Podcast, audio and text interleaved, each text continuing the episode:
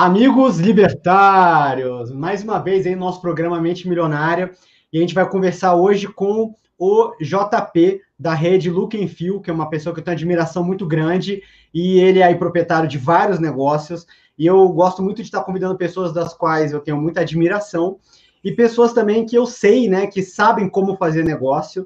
E são pessoas que em qualquer situação, se tivesse que começar de novo, elas iriam, né, realmente ter sucesso mais uma vez. E é por isso que a gente chama o programa de Mente Milionária. E eu fiz algumas perguntas bem legais aqui para o JP. E primeiro eu vou te pedir para fazer uma apresentação rápida aí de você.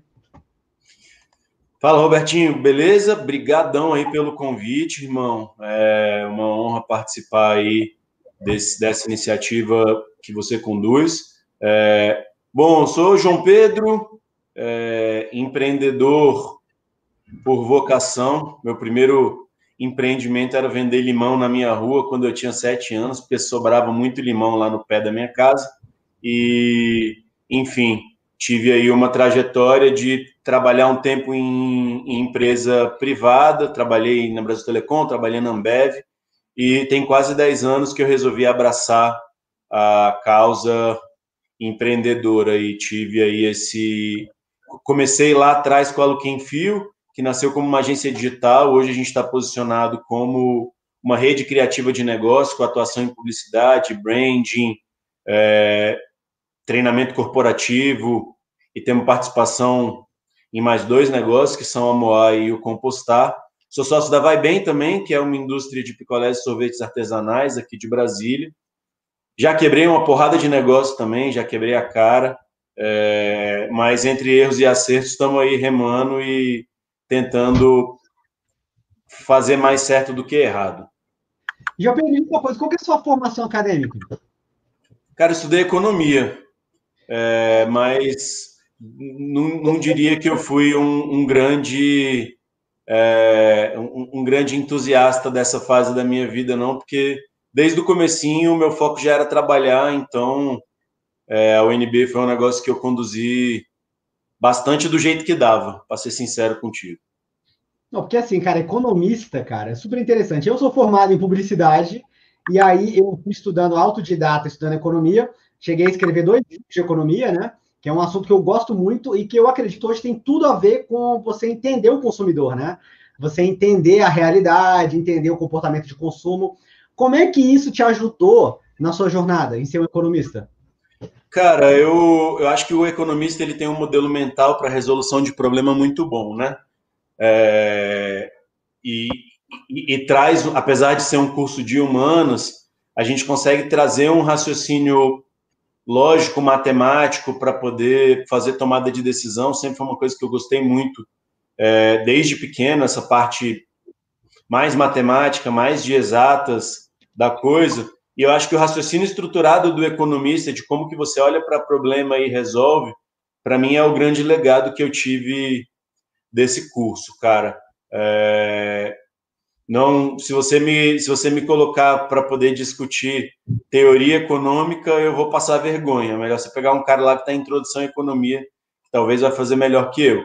Mas jeito de sair do outro lado com as coisas, eu acho que a economia me ajudou um tiquinho. E me diz uma coisa, não só isso, eu conheço vários né, economistas que são muito bem sucedidos, eu acho que provavelmente por esse, nessa maneira de pensar. E o, outro ponto também interessante na sua carreira aí foi o fato de você ter trabalhado na Ambev, que você tem aí, gente, uma quantidade gigantesca de pessoas no Brasil inteiro, né? Que criaram um negócio de sucesso com a Ambev. É, e, e o, quais são os pontos ali na Ambev que você acredita que fizeram diferença para você? Mano, primeiro cultura. Eu nunca vi uma empresa que tem uma cultura tão forte quanto a Ambev. Eu aprendi muito sobre isso. É... E admiro demais o tanto que eles conseguem construir visão compartilhada, construir uma cultura é, que as pessoas compartilham e, e realmente vivem aquilo, né? Eu fiquei cinco anos da minha vida sem colocar um gole de Coca-Cola na boca. Só só, só trazendo uma coisa boba da coisa, mas assim, muita coisa eu da, da cultura que eu achava e acreditava, eu importei para Look and Feel quando a gente construiu. E eu acho que esse é um ponto. Segunda coisa que eu acho que é muito legal é eles têm uma capacidade de colocar velocidade na hora de, de implementar projetos grandes e complexos que é absurda. Assim, é, eu lembro, eu lembro quando eu estava na Ambev e teve o, o grande lançamento do, do litrão como embalagem, né? O, o litrão foi uma coisa que a galera importou da Argentina. A Argentina já tinha consumo de, de o, o, costume de consumir esse, esse SKU e o Brasil não tinha isso. É, quando a Ambev entendeu a oportunidade de mercado que tinha em oferecer uma oferta de uma oferta de preço mais competitiva com essa embalagem, com, com uma lógica muito muito do jeito que o brasileiro gosta de consumir, né, compartilhando, tal. Esse negócio virou um foco tão desproporcional que em, em poucos meses já tinha já tinha operação que tinha 40, 50% de peso dessa embalagem dentro do volume de cerveja retornável. Então, dando só um exemplo, mas para qualquer coisa que a Ambev se coloca para fazer, a velocidade que a turma bota é uma coisa impressionante. Eu aprendi muito sobre isso, né? Muito de ter, de, de ter a atitude de fazer as coisas e, e, e, e menos de ficar mega hiper blaster planejando, pensando, quebrando a cabeça. Acho que de, de N coisas, sou muito grato ao Ambev, que me formou muito como profissional, mas acho que esses dois pontos são legais de destacar. Isso aí, inclusive, né, cara, eu tomei muito litrão, né, no Uruguai e na Argentina. E você vê aqui um bar como o Simpsons, né, cara? Foi um bar que dá a impressão que ele, né, que ele explodiu com esse litrão, né? Deixa eu te falar uma coisa, JP. É, fazer a primeira pergunta aqui da nossa entrevista, né? É, o que, que você fez de errado no começo do negócio que você faria diferente agora? Ah, velho. Você quer em ordem alfabética ou, ou, ou cronológica? Tô brincando. É, assim, acho que uma coisa que eu uma coisa que eu vivi ali no começo, é, que, que eu aprendi bastante, eu, eu trabalhava lá na Ambev como gerente regional administrativo financeiro, era a minha última posição. Tinha um time de 150 pessoas debaixo do meu guarda-chuva, quase metade do Brasil territorialmente. É... E aí, cara, eu tinha gente para fazer praticamente tudo que, que eu precisava que fosse feito, né? Eu conseguia ser muito gestor e pouquíssimo executor. Quando eu, quando eu comecei a empreender, demorou um pouco para cair a ficha que se eu não fizesse algumas coisas, é, essas coisas não iam ser feitas. E, e até mais para frente, assim, eu, eu acho que eu negligenciei algumas coisas importantes do ponto de vista de me aprofundar. Sei lá, a gente viveu na Looking Feel em 2018 uma grave crise financeira que a gente quase quebrou. E, e um pedaço da gente ter vivido isso foi negligência minha de olhar muito como gestor e pouco como o dono daquela coisa, de ter que entrar no detalhe, ver se estava sendo feito corretamente, etc. É, eu acho que esse foi um primeiro ponto. E um segundo ponto que eu já errei muito e, e tenho que cuidar muito de não errar é a questão do foco. Né? No começo era, a gente era muito deslumbrado, aparecia um monte de oportunidade, vamos entrar nisso, vamos entrar naquilo, etc. Vamos, faz sentido. Aí não tinha braço para fazer. E aquela história do cachorro de dois donos que morre de fome é a grande verdade, na minha visão. Então, é, hoje em dia, na nossa estratégia empresarial, eu tento trazer muito o foco para a mesa. A gente vai ter capacidade de colocar a energia necessária para aquele negócio virar? Se não, é melhor não fazer, porque toda hora aparece oportunidade, né? Eu desmistifiquei um pouco aquela história de ah, é, é, é essa a grande oportunidade, é o cavalo branco que está passando na minha frente, se eu não pular. Cara, vai aparecer um monte de oportunidade, a gente é bem conectado, graças a Deus também consegue ser muito competente naquilo que faz, então oportunidade de negócio vai aparecer sempre.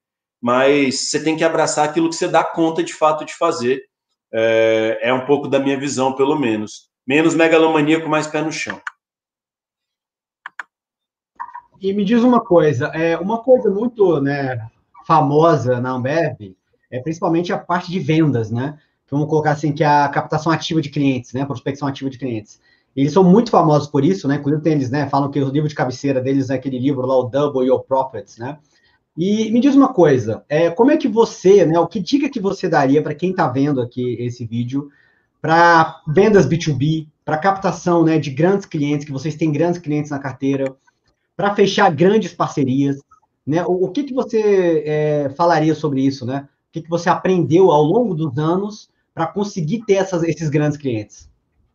Cara, primeira coisa, venda, venda complexa é, é, é relacionamento, sacou? É, eu acho que, velho, você precisa investir em relacionamento para poder conseguir é, construir condições de, de, de, fechar grandes deals. A maior parte dos negócios que a gente fechou na, na Looking Feel foi através de construção de relacionamento, porque no final do dia as pessoas elas não compram da, do CNPJ, elas compram do CPF. É, então, esse é um ponto que eu bato muito na tecla. Coloque energia em conhecer pessoas, em se relacionar com pessoas, em fazer uma vídeo despretensiosa, tomar um cafezinho, almoçar. Isso é uma coisa que faz muita diferença. É, mais recentemente, eu tenho, eu tenho me, me conectado muito com, é, com, com um mundo novo, para mim, pelo menos, que é a história do, do outbound marketing. Isso é uma coisa que é bastante interessante. É, é um projeto que a gente implementou aqui na Look tem um pouquinho mais de seis meses. E, e é impressionante a capacidade desse negócio de gerar resultado, né? Você desmistificar aquela história de que o vendedor ele tem que prospectar e vender. Construir uma estrutura capaz de gerar o lead, outra estrutura capaz de, de, de fechar o deal, é, isso é um outro aprendizado que é interessante. Dentro da linha dos livros, você, você mencionou Double Your Profits in Six Months or Less. Esse é um livro fantástico. Eu recomendo para qualquer empreendedor ou empreendedora ler. É, mas tem um livro muito interessante sobre vendas que é o Receita Previsível. Eu acho que é meio um, um, um must read para qualquer pessoa, principalmente que vende B2B, tem que entender desse livro, independente se seu ticket é alto, baixo, ciclo de vendas alto, rápido ou, ou longo. É, essa é uma recomendação que eu dou. Para mim, mudou bastante o paradigma sobre vendas que é aquele grande lance, né? Eu palestrei com ele, né, com, com o autor do Receita Previsível, em Campinas, no ano passado, no evento lá do Super Logic Experience, lá em Campinas. Cara, o cara é um gênio, né? E aí, aquela lógica da HubSpot, né, que é o famoso marketing, né, que é o sales and marketing, né, que você divide, um tá gerando ali leads e o, a equipe de vendas está fazendo ali, a pré, é, faz a pré-qualificação e a equipe ali vai trabalhar aqueles leads para gerar negócio. Me diz uma coisa, olha só, isso aqui eu acho que é um dos temas mais interessantes para a gente conversar, que você entende bastante disso, que hoje existe uma, vamos colocar assim, uma briga entre as agências de publicidade. Você pega as agências menores dizendo né, que as agências tradicionais todas elas vão morrer, porque o negócio, a agência de publicidade, ele mudou completamente. E aí você tem, vamos colocar assim, uns labs mais artesanais, né? Que são poucas pessoas que fazem um trabalho mais personalizado. E você ainda tem uma estrutura de agências, né? Que são muito grandes e que você acaba, né, como a equipe é muito grande, você tem funcionários qualificados. E aí te fala uma coisa, você é um cara que enxerga. Você é um que.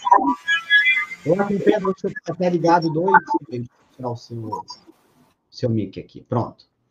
Então, você é um cara que eu vejo que você, a sua agência, parece que é uma mistura das duas.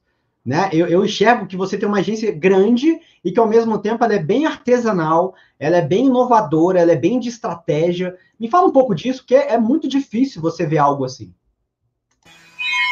Cara, o meu mic ele tá vazando um pouco, porque tem um abençoado aqui fazendo uma obra.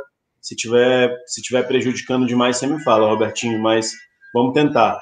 É, cara, eu acho que assim, o grande diferencial, na minha visão, para para uma estrutura que, que provém serviço especializado em comunicação, mais do que entender de alguma coisa técnica, entender de tráfego, entender de, de planejamento, etc., é você entender de negócio. É, eu acho que a comunicação tem que servir o negócio e não o, o, contrário, né? E não o negócio. A, a, eu tenho uma comunicação bonita, vamos ver como que encaixa, como que encaixa no, no, no teu negócio. Não, cara, eu tenho um problema de negócio, como que eu uso comunicação como ferramenta para resolver aquele problema de negócio? E aí, quando você coloca esse prisma na coisa, é, você vai entender que para cada problema complexo tem um, um desafio diferente, né? Fazendo uma analogia com a medicina, para cada doença tem um remédio. Então, é, você precisa conseguir ter capacidade de diagnosticar qual que é o problema do teu cliente para você oferecer o remédio certo. E eu acho que isso, quando, eu acho isso, isso se conecta quando você fala que a gente tem uma, um olhar mais artesanal, um olhar mais personalizado sobre a coisa. É, mas, sem sombra de dúvida, você ter uma estrutura mais parruda para poder atender desafios de negócio mais complexos é completamente diferente de você ter ali uma dupla ou um trio tentando bater o escanteio, cabecear e defender lá atrás. Então, é, esse mito de as agências de publicidade vão morrer, é, ele tem aí um, ele tem aí uma um, um, negócio que é meio tricky. Eu acho que elas vão morrer se elas continuarem do jeito que elas sempre foram. Mas eu acho que essas grandes estruturas, elas têm muito, elas têm muita condição de inovar e de mudar o seu modelo de negócio, isso vem acontecendo. É... E elas têm várias coisas que as pequenininhas vão ter que remar para ter, porque elas já têm acesso ao cliente grande, elas já têm budget para poder investir em inovação, em tecnologia, é... elas têm acesso aos melhores fornecedores, etc. Então, assim, é óbvio que existe muito espaço para modelos disruptivos e eles vão continuar surgindo, é, mas para mim uma visão de mais de futuro de como que as coisas vão ser é, é as grandes se reinventando e mudando o modelo, porque vai ter uma, uma boa parte da galera que não vai querer perder o jogo. Então muita gente já entendeu que precisa mudar. É óbvio que quem entender mais tarde vai comer mais grama. Quem entender antes vai beber água mais limpa. E é um pouco do que a gente tenta fazer na Look Feel, né? A gente tem um valor aqui que é, somos para sempre beta. Então, para sempre beta quer dizer que a gente está sempre à procura da nossa próxima melhor versão. Porque o que tem versão final fica velho, na nossa visão. Então, acho que eu até fugi um pouco da tua pergunta, mas acho que consegui dar uma temperada dentro do que você falou. De jeito nenhum, excelente resposta. Deixa eu te perguntar uma coisa: como é que você consegue manter uma equipe tão, tão grande né, e manter a qualidade? Mano, é... primeiro você precisa, voltando lá para a resposta de Ambev, você precisa ter uma cultura forte, né? Porque dentro da nossa cultura, uma das coisas que é mais importante é que as pessoas precisam conseguir trabalhar com autonomia. E, e isso faz com que a necessidade de, sei lá, de, de supervisão, ela fique, ela fique menor. Então, a gente tenta trabalhar a cultura o tempo inteiro para as coisas poderem funcionar. E cultura não são só os valores. Cultura é o jeito que você trabalha, é como a sua liderança lida com as pessoas, é, é o nível de visibilidade que você dá das coisas. A gente acredita muito em ter uma cultura super transparente. É... E, e, você precisa ter abertura para poder trocar com as pessoas e, e desenvolver os, os, desafios que aquelas pessoas têm. Outro dia eu estava gravando um episódio do Bússola, que é, um, que é, que é uma iniciativa de conteúdo que a gente criou aqui na Caixa, que é uma empresa aqui da rede, e, e o Matheus Magno, que ele é o, o, o Chief Revenue Officer da Sambatec, é uma das maiores startups do Brasil, ele me trouxe um conceito muito interessante que você precisa entender se a pessoa ela está com dificuldade comportamental ou dificuldade técnica dentro de uma matriz lá que ele constrói. Se ela está com dificuldade comportamental, você precisa dar feedback. Se ela está com dificuldade técnica, você precisa dar treinamento. E, e eu acho que esses dois pilares são muito importantes. A pessoa está com dificuldade comportamental, dá feedback. Se não resolver, aí a gente tem um negócio aqui chamado um processo de yellow flag, que a gente dá uma última chance formal para a pessoa conseguir resolver o problema técnico ou comportamental antes de partir para um desligamento. E se ela está com um problema técnico, você tem que treinar ela para ela poder conseguir chegar onde ela onde ela está. E, e, liderança com visão alinhada e, e, e, com, com bastante reciclagem o tempo inteiro. A gente tem um time de liderança muito forte que eu me orgulho aqui. Cada unidade de negócio tem tem o seu time de gestoras e gestores e isso faz muita diferença no sentido de ter um time que consegue rodar legal. Me diz uma coisa, vocês, vocês trabalham com, é, com participação em resultado? Vocês são sócios de alguns clientes ou você virou sócio de outras empresas com essa ideia? Como é que, como é que foi isso? Robertinho, a gente tem uma visão aqui na Looking Feel, na rede Looking Feel, de, de que entre erros e acertos, a gente conseguiu construir um modelo de gestão que é bastante legal e que tende a, a ajudar empresas a crescerem e a tracionarem mais rápido do que se elas forem sozinhas.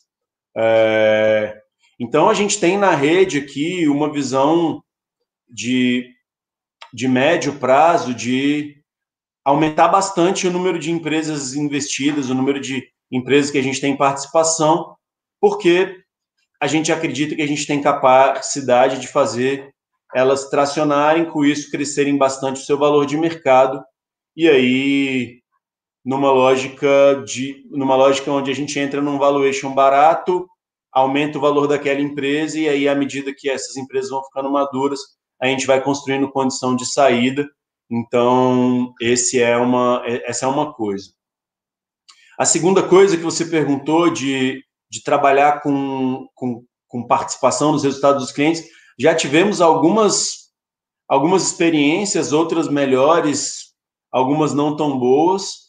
É, as que não funcionaram, na minha visão, porque, foi porque ou era difícil conseguir fazer os combinados, é, ou era difícil ter visibilidade sobre os parâmetros que tinham sido combinados para poder mensurar aquela remuneração variável eu já tive uma ou duas experiências muito boas trabalhando assim, mas a gente tem construído alguns caminhos de criar projetos junto com os nossos clientes, é, projetos majoritariamente como spin-offs aí desses clientes, e aí entrar numa lógica de risco de ser sócio desses novos projetos. É, então é uma visão que eu acredito demais da conta e que é para onde o, o, o core do nosso negócio vai caminhar. É óbvio que tem agência de publicidade que tem que continuar entregando resultado, fazendo as coisas acontecerem, o time de branding é a mesma coisa, a caixa com treinamento é a mesma coisa, mas a gente, como rede, a gente quer construir um ecossistema onde a gente tenha participação em várias empresas, com esse ecossistema mais forte. Todas essas empresas são beneficiadas, e aí a nossa tese é aumentar o valor dessas empresas para a gente poder conseguir, à medida na medida que fizer sentido, e dando saída dessas participações e capturando esse valor que a gente gera. Agora, para poder finalizar, até fazer uma pergunta que é, hoje em dia, o que está acontecendo? Hoje você tem é, algumas empresas procurando ter alma, né, vamos colocar dessa forma, mas, ao mesmo tempo, é, aquilo que tem alma dá, tá, dá a impressão que virou moda ter alma, né? E meio que está perdendo a essência dos negócios. Então, hoje você está vendo vários criativos, vários anúncios, né? As empresas são todas extremamente semelhantes, né? E qual que é a sua visão disso, né? De que, assim, cara, a gente quer agradar o nosso público, mas às vezes aquilo ali não é possível.